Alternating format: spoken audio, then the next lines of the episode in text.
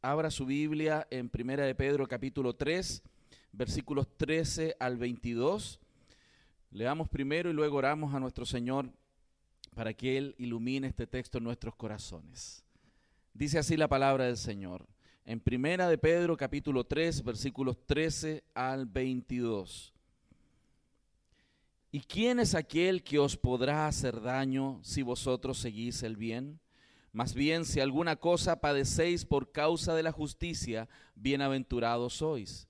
Por tanto, no os amedrentéis por temor de ellos, ni os conturbéis, sino santificad a Dios el Señor en vuestros corazones, y estad siempre preparados para presentar defensa con mansedumbre y reverencia ante todo el que os demande razón de la esperanza que hay en vosotros teniendo buena conciencia, para que lo que murmuran de vosotros como de malhechores, sean avergonzados los que calumnian vuestra buena conducta en Cristo.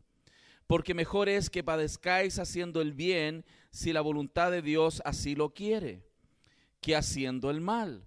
Porque también Cristo padeció una sola vez por los pecados, el justo por los injustos, para llevarnos a Dios, siendo a la verdad muerto en la carne, pero vivificado en espíritu, en el cual también fue y predicó a los espíritus encarcelados, los que en otro tiempo desobedecieron, cuando una vez esperaba la paciencia de Dios en los días de Noé, mientras se preparaba el arca, en la cual pocas personas, es decir, ocho, fueron salvadas por agua.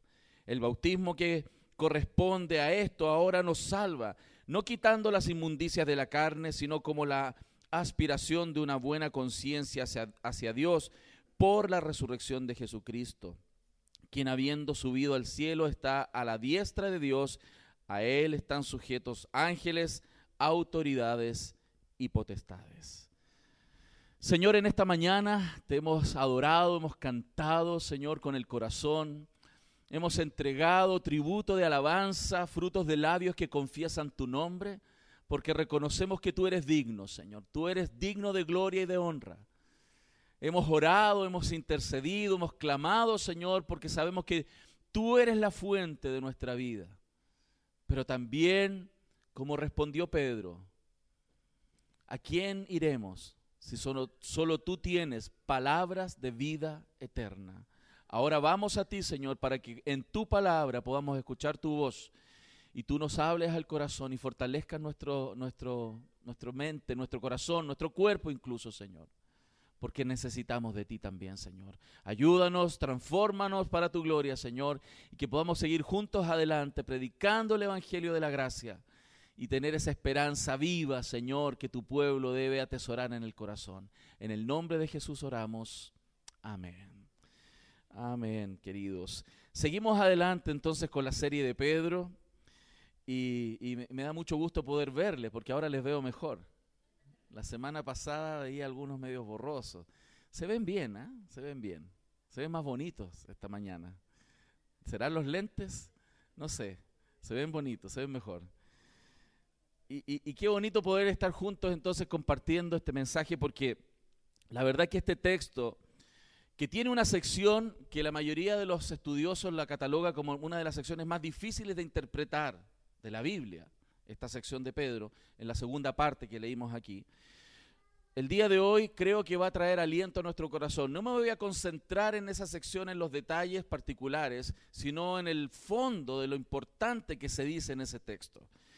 Y creo que este texto va a ayudarnos mucho porque el sufrimiento es una experiencia bastante cercana para todos nosotros. Todos sufrimos de una u otra manera distintos tipos de cosas. Y este texto justamente viene a ayudarnos a tener esperanza, a reconocer que hay sufrimientos y que vamos a sufrir y que establece ciertas ayudas y directrices para nosotros enfrentar el dolor y el sufrimiento. Pero también viene a traernos esperanza, mucha esperanza. ¿Por qué?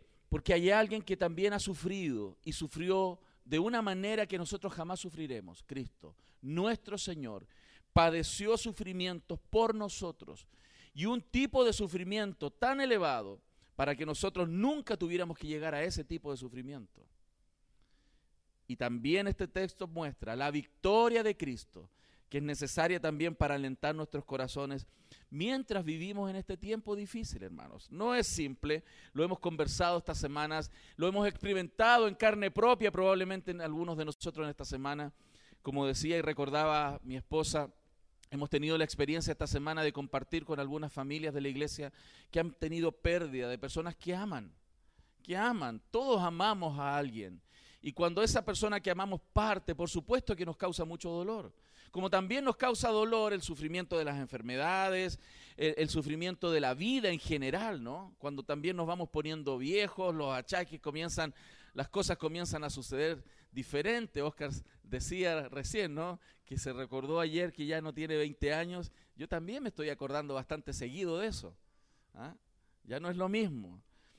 Pero quiero que pensemos entonces en el texto. Lo primero, entonces, hablemos de nuestro sufrimiento, que el texto trata de ello entre el versículo 13 y el 16.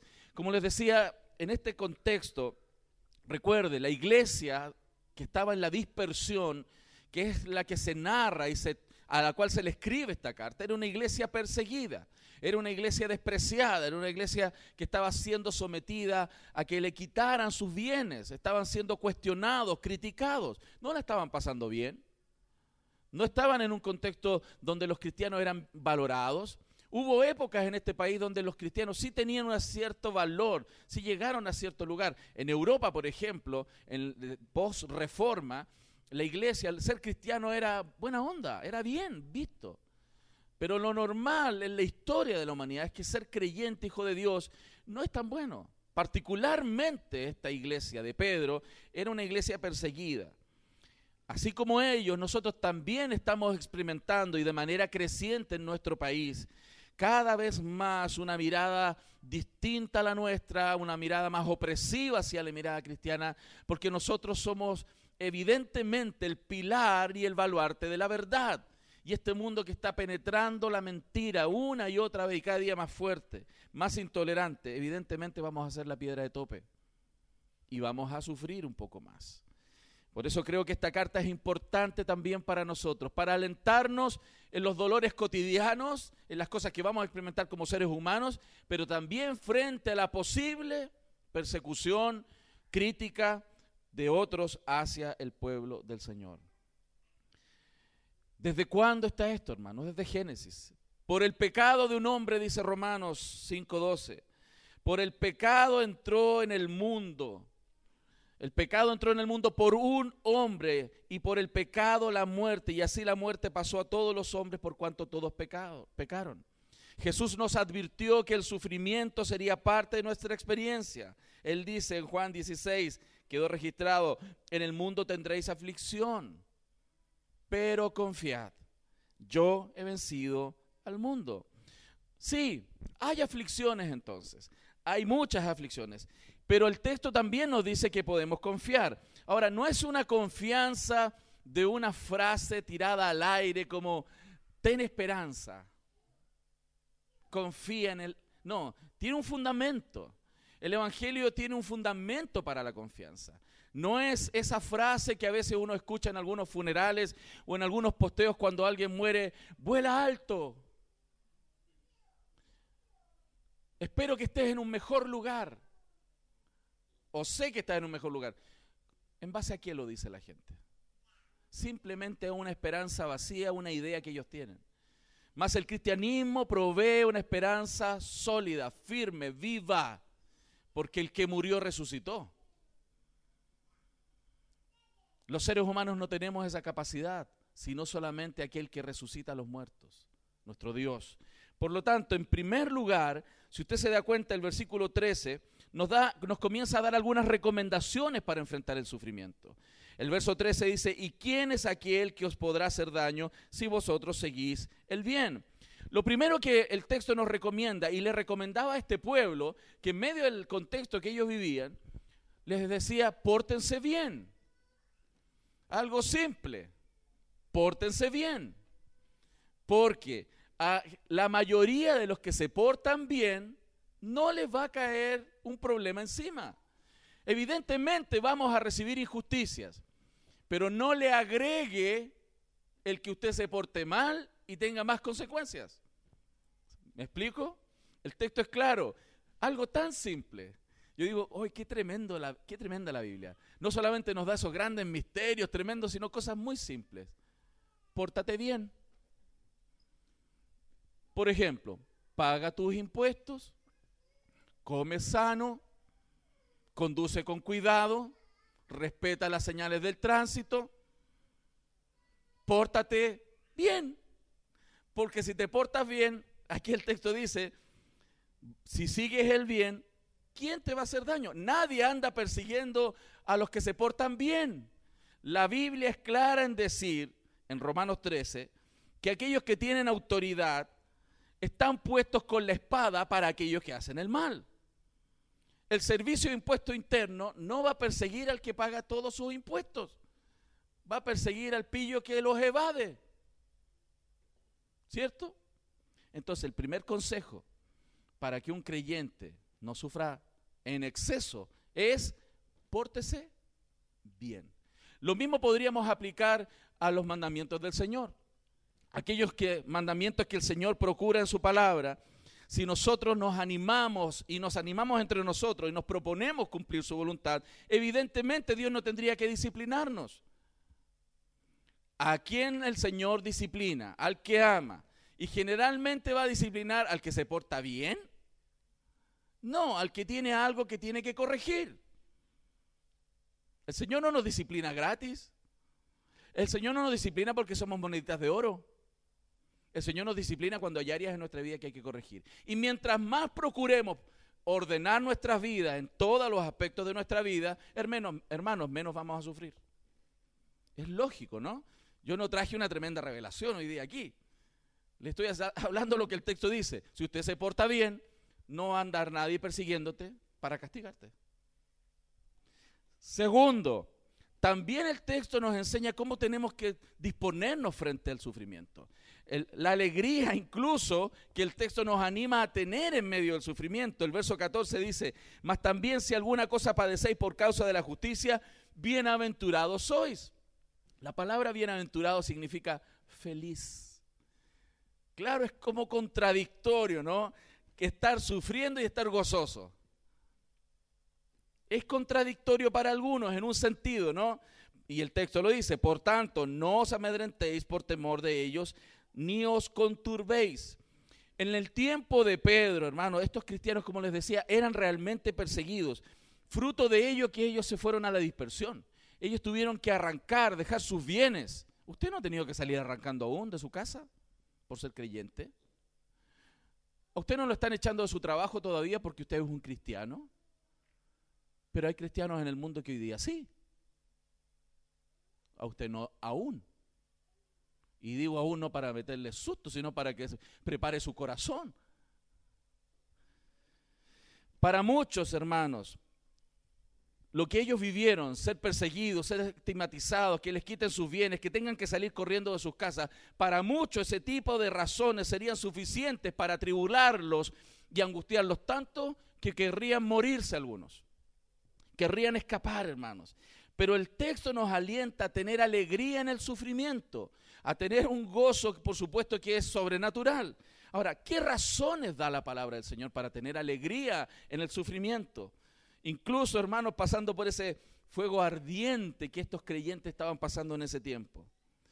Lo que el texto anuncia claramente en este contexto es que el sustento, el piso sobre el cual un creyente puede contentarse en el sufrimiento es la bendición de tener a Cristo en su vida. Aquel que no conoce a Cristo y sus misericordias sobre su vida, evidentemente no lo valora. Si usted no conoce realmente las riquezas de Cristo, si usted no experimenta en su propia vida a diario el sustento y la presencia de Dios en su vida, evidentemente cuando alguien viene y le dice, alégrate porque tienes a Cristo en el sufrimiento, así queda. Quedan pensando. Es como, ah, lo voy a pensar. Lo voy a meditar un poco. Evidentemente eso marca la diferencia total entre un creyente que tiene comunión con Dios y uno que no conoce a Dios. que no tiene comunión con Dios. Porque lo que marca la diferencia no solamente es el concepto correcto de la salvación de Cristo en nuestras vidas, sino la experiencia existencial real de saberse un hijo de Dios y que Cristo está conmigo. Eso marca la diferencia.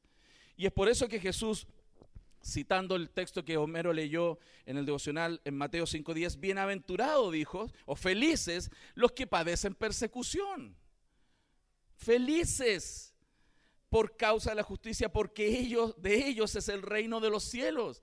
O sea, saberme un hijo de Dios que camina en esta tierra y que mi nombre está inscrito en el libro de la vida, debiera marcar la diferencia total para que cause gozo y alegría en mi corazón. Y ahí tiene que haber una reflexión en mi propio corazón sobre cómo experimento el gozo en el sufrimiento, incluso en medio de mis lágrimas cuando estoy sufriendo. Cuando hacemos el bien y recibimos el mal a cambio, aquellos que tienen la experiencia real de ser hijos de Dios van a recibir la fortaleza de Dios, el consuelo de Dios, incluso el gozo, el gozo de la alegría de saber quién es Cristo en su vida. Hay un testimonio histórico, uno de los obispos en, los primeros siglos, que se llamaba Policarpo, Policarpo de Esmirna. Él era uno de estos obispos de la iglesia primitiva y él fue arrestado a causa de la predicación del Evangelio. Y el procónsul romano que lo estaba juzgando, que lo tenía enfrente y que tenía toda la autoridad para liquidarlo, le dijo que si negaba su fe y blasfemaba de Cristo, él le perdonaría la vida. Usted y yo no hemos estado en esa encrucijada, ¿cierto? A lo más que no me inviten a una fiesta por decir que soy cristiano.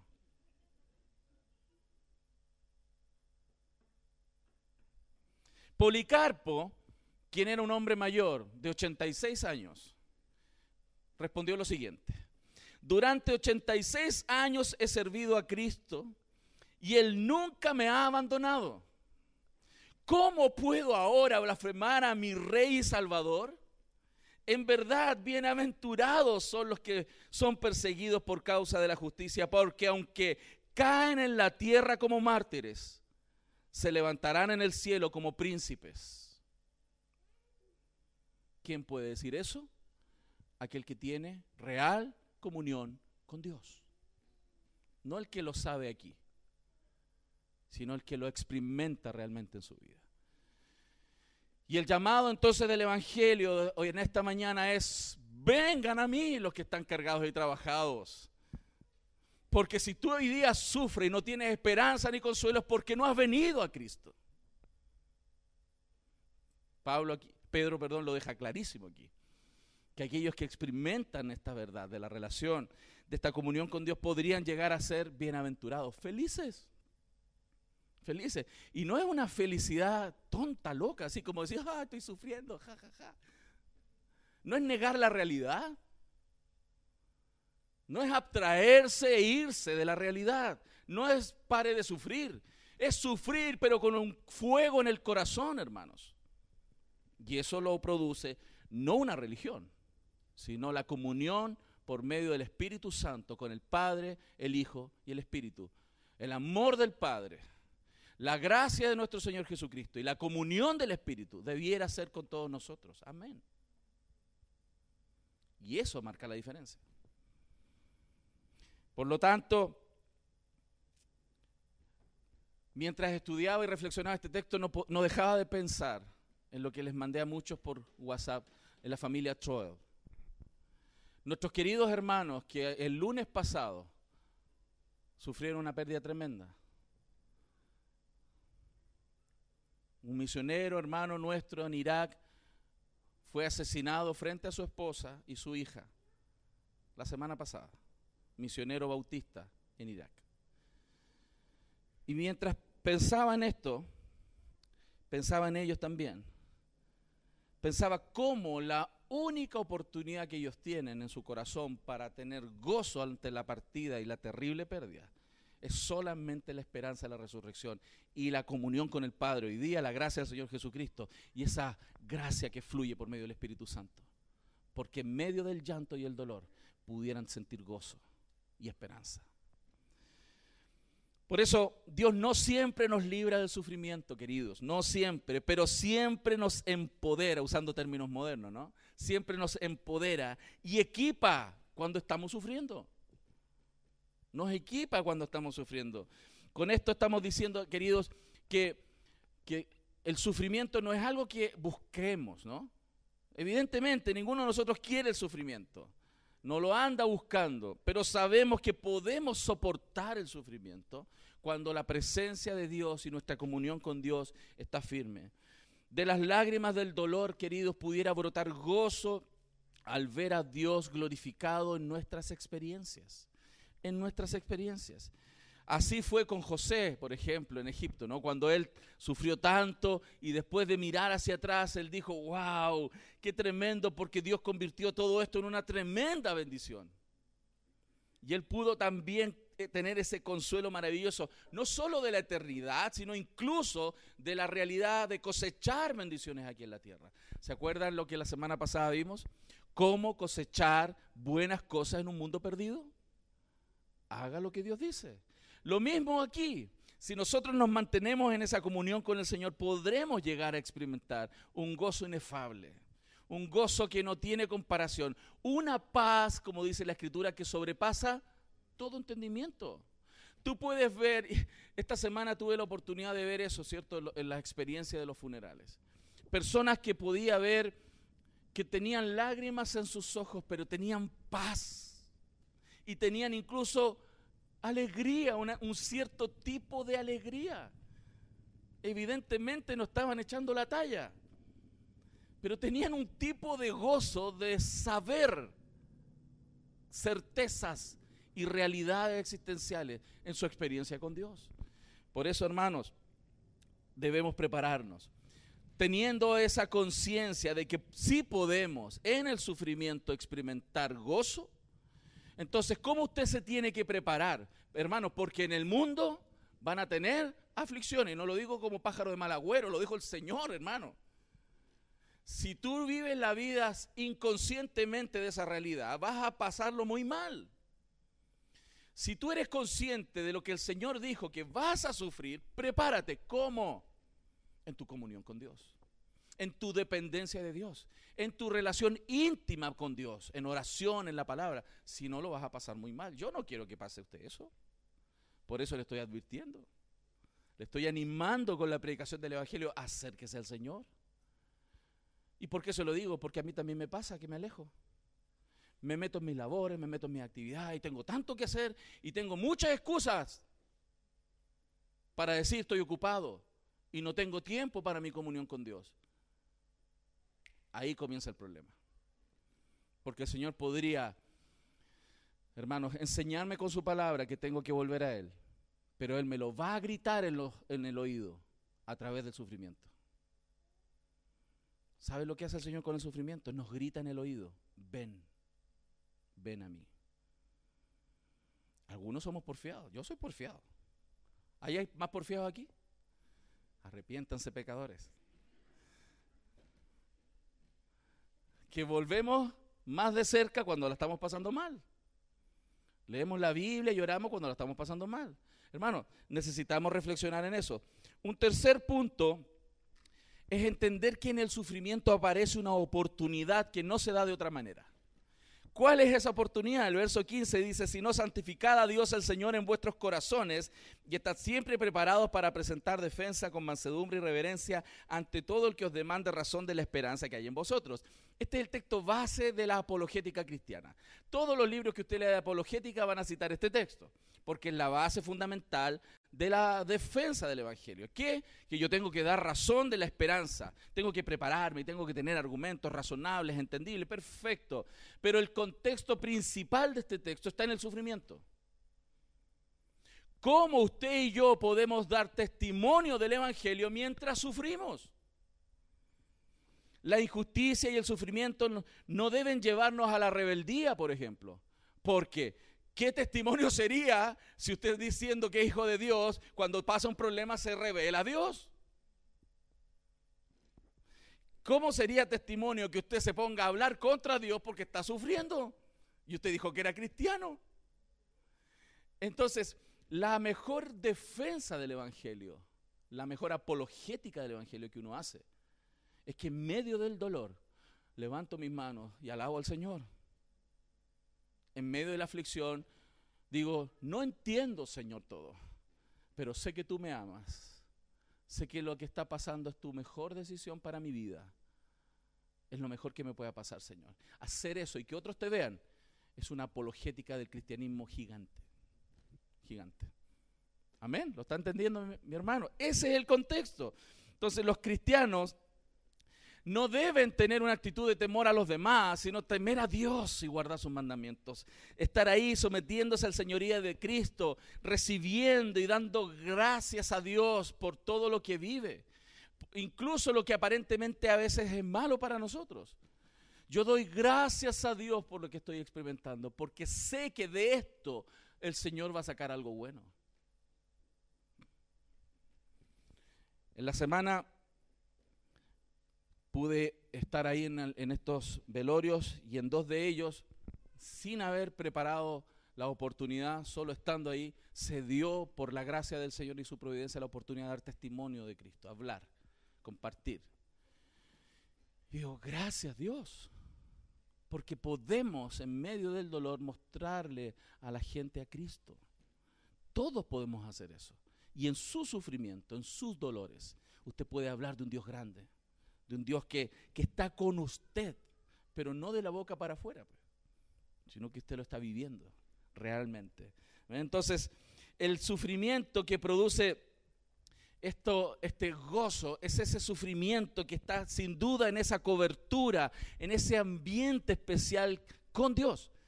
Si no, usted va a estar fingiendo. Va a ser de los hermanos sin dolor. Como usted se pone como un estoico ahí, a resistir, para aparentar que está bien. Y eso es hipocresía primero. Y segundo, le dura un rato. Y después se desarma en la casa. Pero aquel que tiene a Cristo en su corazón, que vive su comunión con Dios de manera regular, que se ha preparado y que sabe que vendrán las aflicciones, cuando llega en esos momentos, a pesar de que sufre, puede tener gozo, paz y esperanza. Yo, digo, ¿quién te puede ofrecer eso, hermano? ¿Quién te ofrece eso? Solo Cristo. Solo Cristo nos puede ofrecer algo así. Por lo tanto, esta, este evento viene a ser una defensa apologética que encuentra un fundamento real, sólido, en la realidad de Dios para nosotros. No es una religión más, no es una idea más, no es una alternativa más para tener contacto con una deidad. Es realmente la experiencia real de estar con el Dios que hizo el cielo y la tierra. Eso es. Y eso es lo que tiene que crecer en nuestro corazón. Entonces, ¿cuál debiera ser, en un cuarto punto en esto, nuestra postura entonces frente al, al sufrimiento? Fíjense, verso 16, teniendo buena conciencia para que en lo que murmuran de vosotros como de malhechores sean avergonzados los que calumnian vuestra buena conducta en Cristo. Lo que el texto dice entonces es que hay una postura de buen testimonio, hay una forma de pararse, hay una forma de enfrentar el sufrimiento. Y, y esto puede desarrollarse de dos maneras. Algunos caen en una especie de ansiedad, otros a veces toman una actitud de animosidad o se enojan, se, van variando. Por un lado, el cristiano vive preocupado por su vida y la de su familia, o por la propiedad de no perder cosas, y fácilmente pudiera llegar a perder el testimonio si pierde alguna de esas cosas. Yo he visto a cristianos, bueno, que se dicen cristianos, que cuando entran en una crisis económica dicen, ¿y dónde está Dios? Y no van más a la iglesia y se alejan, se amurran, porque Dios les quitó algo. Otros reaccionan así cuando son perseguidos, cuando empieza la presión por ser cristiano, cuando agobia, ¿cierto?, el dar testimonio de Cristo y quieren ocultarse y se ponen ansiosos, no quieren, no quieren estar ahí y otros incluso reaccionan mal y se enojan y se enfrentan con la gente y reaccionan, hermano, ese no es el testimonio que el Señor espera. Y este contexto, hermanos, nos muestra cómo tenemos que enfrentar esto. La disposición nuestra es la, debiera ser la humildad, tener buena conciencia, dice el texto, buena conciencia. Señor, yo voy a responder como tú quieres que yo responda a esta situación. No voy a enojarme, no voy a murrarme. Y si alguien habla, que hable, dice el texto. Que hable, no hay problema. Yo delante de ti, Señor, me quiero comportar como tú quieres que yo me comporte. Y no voy a juzgar a los demás. Porque en realidad, hermanos, nuestro rol aquí en la tierra no es ser fiscales, es ser testigos. Usted no es un fiscal del mundo para andar criticando al mundo. Usted es un testigo para el mundo. Y el mayor testimonio, usted sabe cuál es, no solo decir lo correcto, sino vivirlo de esa manera. ¿Cuál es la mayor crítica que se le hace al cristianismo hoy? Que predican y no practican. Son como el cura gatica. ¿Ok? Hermanos, nosotros no somos fiscales para criticar a lo que los demás piensen de nosotros, ni criticarlos a ellos. Somos testigos de Cristo. Y mientras más de Cristo hay en mi vida, voy a poder ser un buen testigo. ¿Lo estamos viendo mi familia? ¿Sí? ¿Se está entendiendo? Gloria a Dios. ¿No estoy medio enredado? Ok. Ahora, ¿cuál es el propósito, hermanos, de este sufrimiento? El verso 17 dice, porque mejor es que padezcáis haciendo el bien si la voluntad de Dios así lo quiere. Claro, Dios no, no es un Dios tirano, hermano. No es un Dios que antojadizamente, no es, Él no es como nosotros, que un día se levantan con el pie izquierdo, ni andan con la pluma parada. Dios no es así. Hay algunos que son así, ¿no? En otras iglesias. Pero hay algunos que se levantan con la pluma parada, andan raros, extraños. Uno tiene que andar así despacito por el lado, no diciendo nada, observando a la distancia. Hay gente así, ¿no? Pero aquí dice que si usted va a padecer, padezca por hacer el bien, no por el mal, ¿no? Dios no siempre nos libra del sufrimiento, como decía humano, y de la injusticia. Sin embargo, cuando nos, cuando nos permite pasar por circunstancias difíciles, queridos, es porque Él tiene un alto propósito que Él persigue. Y en esta iglesia lo hemos proclamado mil veces, que seamos semejantes a Cristo, que maduremos, que vayamos cambiando nuestro comportamiento y que esto promueva la gloria de Dios, el reconocimiento de que hay un Dios grande en los cielos que sí cambia a la gente.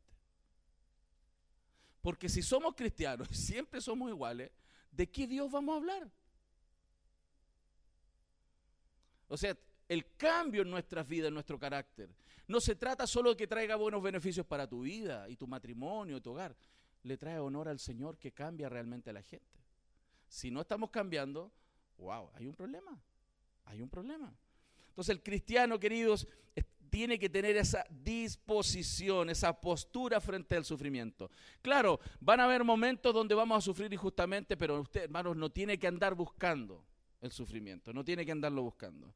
Tiene que estar ahí atento nomás. Eh, de hecho, Pedro lo dice en el capítulo 4, verso 16. Pero si alguno padece como cristiano, no se avergüence, sino glorifique a Dios por ello. Cuando alguien que no es creyente escucha este tipo de sermones, dice, esto está loco. Están rayados estos cristianos. ¿Cómo andan el sufrimiento y les gusta glorificar a Dios mientras sufren? Es como loco, ¿no? Es porque no conocen a Dios. No tienen la realidad de la salvación en sus corazones. No saben en los tesoros que hemos recibido. No solo que recibiremos, sino que recibimos en nuestra comunión con Dios. Y si usted está falto de esa experiencia, hermano, acérquese a Dios. El salmista decía, en tu presencia hay plenitud de gozo, delicias a su diestra para siempre. Quizás pudiera ser usted un cristiano que lleva largos periodos de sequedad. donde la única alegría para su vida son esas pocas, esos pocos momentos que usted construye a través de ir al cine, comer, ver una película, estar con algunas personas que le gusta estar. Si usted está viviendo así, ¿qué lo distingue de un mundano? ¿Qué? Lo que distingue a un hijo de Dios es que puede caminar con Dios y que en esa presencia encuentra su paz, su gozo y su alegría. Y en esa presencia está realmente la vida de Él.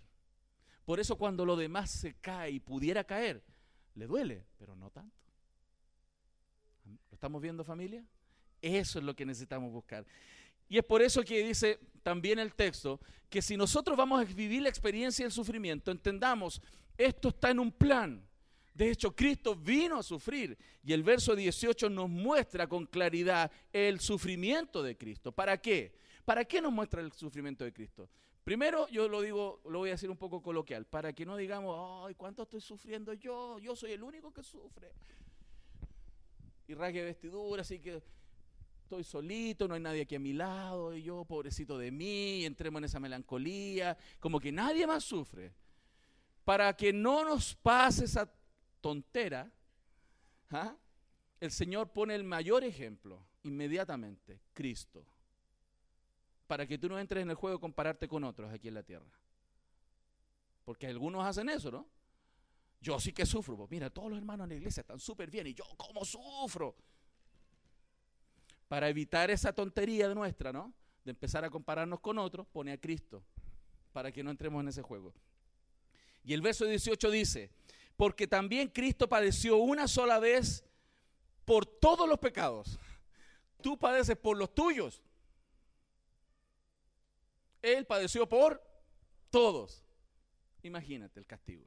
Por eso cuando él estaba en Getsemaní y sabía lo que iba, sudaba como gotas de sangre porque él no se iba a enfrentar al dolor físico solamente, sino que a la copa de la ira. Y cuando él dijo, pasa de mí esta copa, él sabía que era la copa de la ira de Dios que se derramaría sobre él. Un sufrimiento que ni siquiera te imaginas. Por eso Pedro, inspirado por el Espíritu Santo, pone esta realidad aquí para que entendamos frente a qué tenemos que enfrentarnos, frente a la realidad de que hay un Señor que sufrió por todos nosotros de una manera increíble que jamás lograríamos dimensionar. Ese es cristianismo, hermano. Eso es lo que enseña la escritura. Pedro entonces en este momento hace una transición entre el sufrimiento del cristiano a que entendamos el sufrimiento vicario de Cristo, para que pongamos eso de base que es un sufrimiento único e irrepetible, no tiene paralelo. Cristo murió vicariamente como nuestro representante y sustituto por todos nuestros pecados. Más, más encima, cuando sufrimos nosotros, sufrimos dosificado. De a poco, los pecados de hoy día los sufro de repente, otros pecados por aquí, algunas cosas. No, él, el peso de todos nuestros pecados sobre él. Cuando cristiano entonces, queridos, se ve obligado a sufrir cruel injustamente por causa de su fe, simplemente está recorriendo un trocito del camino que Cristo ya caminó por nosotros. Y esto no, con esto no quiero decir en, el, en tono burlón, en el sentido de, de que como que no importan nuestros sufrimientos. Sí importa. A mí me duele ver sufrir a alguien. Los que me conocen de cerca, yo veo sufrir a alguien y me pongo a llorar. Veo a alguien que está llorando y yo lloro. Como monito japonés. De repente mi esposa me está contando una historia que alguien sufrió, yo me lo estoy imaginando y estoy llorando.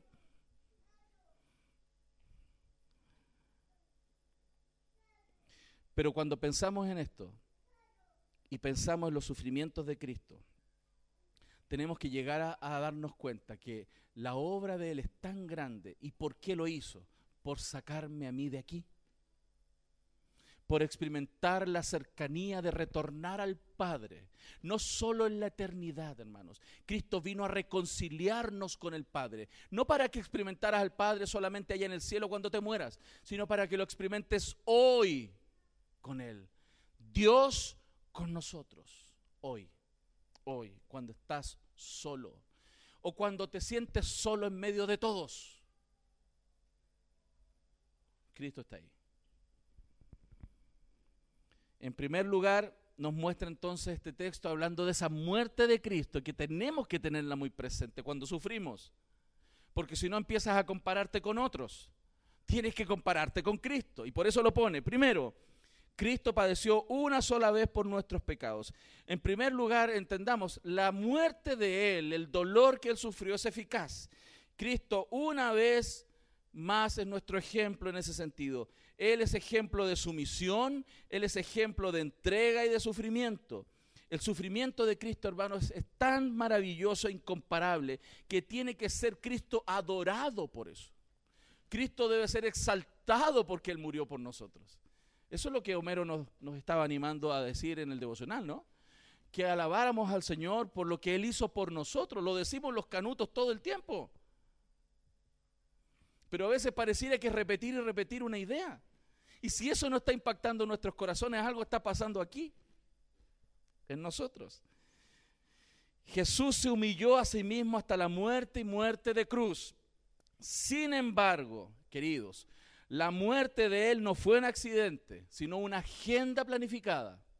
Su muerte no fue una derrota, sino la mayor de todas las victorias. Su muerte puso fin a todos los sacrificios judíos. Terminó un sistema de sacrificios para que nosotros nunca más estuviéramos matando animales para eso. Terminó eso. Y es la mayor victoria. Queridos, los, sacerdotes tenían que sacrificar animales todo el tiempo, tenían que repetirlo diariamente. Cristo lo hizo una vez y para siempre por nosotros. Cristo murió como el cordero que quita el pecado del mundo. Lo quita, lo va a sacar completo, hermanos. Por su muerte Él canceló toda la deuda. Tú no le debes nada al Señor. Toda tu deuda está pagada. Todo el sufrimiento que pudiéramos llegar a experimentar no tiene que ver con la deuda. Simplemente tiene que ver con tú y mi carácter. Entonces nunca más se le pase por la mente, es que estoy sufriendo porque soy un pecador, estoy alejado de Dios. Si usted es un hijo de Dios, está en Dios. Simplemente el Señor vino, ven, nalgada, ¡pum! Nalgada. Póngase en posición, nalgada. ¿ah? Cucharita de palo para otros. R.C. Sproul comenta lo siguiente, puesto que Dios requiere el castigo por el pecado, recibió satisfacción, no de nosotros que somos injustos, sino de Cristo el justo, para que Él sea el justo y el que justifica. Qué maravillosa frase, a mí me encanta escuchar eso. El justo por los injustos. Y lo tremendo es que pone a toda la humanidad en un lado y a Cristo en el otro. El justo por todos nosotros. Haga ese ejercicio mental. Allá en un rincón, solo el Señor. Y acá, todos los pecadores, nosotros. Con todos nuestros pecados. Él murió por nosotros. Cosas que parecen tan comunes y cotidianas para algunos de nosotros, debieran hacernos recordar ese sacrificio tan grande. Cristo, que es justo, tomó sobre sí los pecados de los injustos. Cristo no sufrió por los justos, sino por los injustos. Entonces, en la humanidad, hermanos, ninguno es justo aquí. En nuestra humanidad, ninguno es justo. Ninguno es justo. Solo Cristo, el que justifica a los pecadores. Por eso, nadie puede presentarse al Señor y tener excusas. Solo el perdón sin causa puede igualar el pecado sin excusa esa expiación que no tiene sentido, que para muchos teólogos les sigue volando la cabeza, ¿por qué Dios nos ama así? ¿Y por qué Cristo se entregó así por nosotros? Ese perdón sin causa puede igualar ese pecado sin excusa de nosotros frente a un Dios santo. Y eso es maravilloso, hermanos. Y también el texto nos muestra el propósito. Dice, para llevarnos a Dios, siendo la verdad muerto en la carne, pero vivificado en el Espíritu. Qué lindo esto.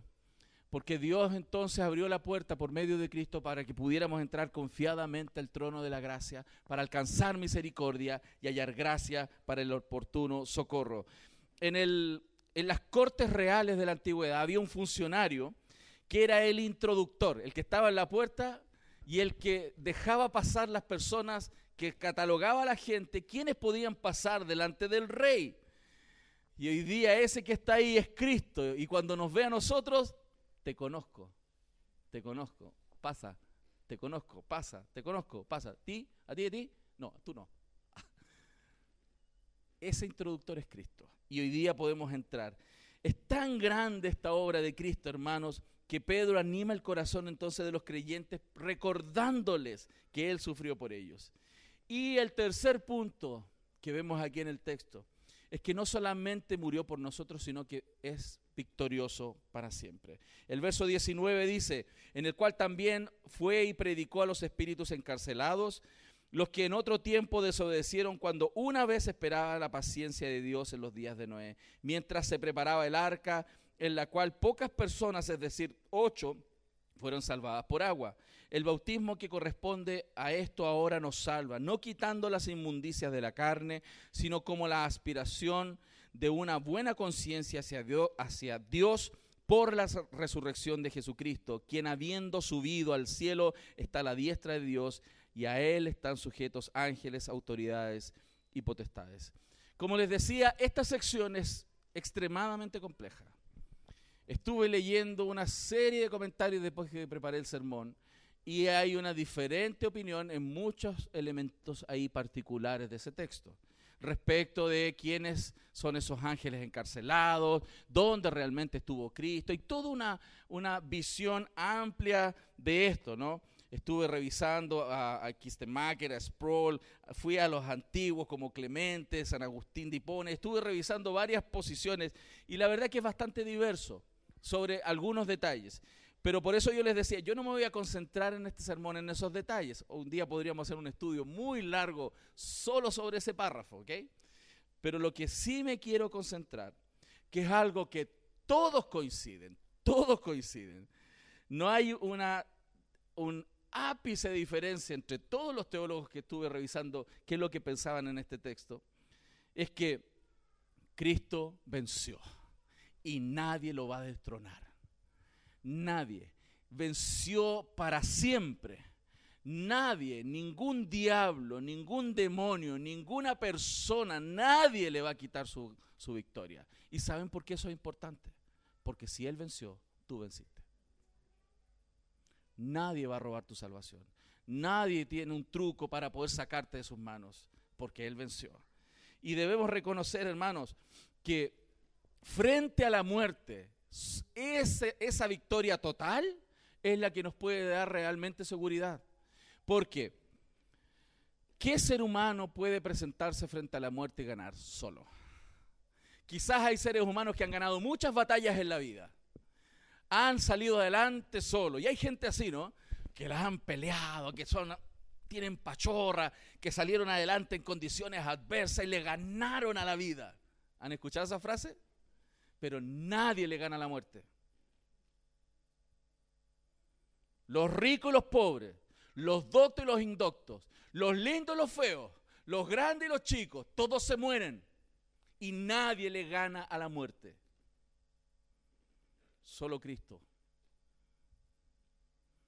Entonces, si tú sigues jugando la vida y peleando la vida, tratando de tener victorias, ¿no? Yo quiero salir adelante y quiero ganar y, pensar que, eso es la, de eso se trata, de ganar cosas en la vida, de salir adelante, de ser exitoso en la vida. Si tú crees que eso te va a llevar a un buen lugar, te vas a enfrentar a la muerte y no tienes cómo ganarle. Solamente, hermanos, el que Cristo murió y resucitó y conquistó la muerte y sacó a la luz la inmortalidad que era imposible para nosotros, nos debiera tener así en un colchón de confianza. ¿Han jugado alguna vez eso de cerrar los ojos y tirarse para atrás y que alguien te reciba? Esa sensación es tremenda, ¿no? Sobre todo uno empieza a comparar, yo tengo 90 kilos y empieza... 100 kilos y otros tienen, eh, y uno empieza a calcular así, me podrá aguantar y uno se tira así.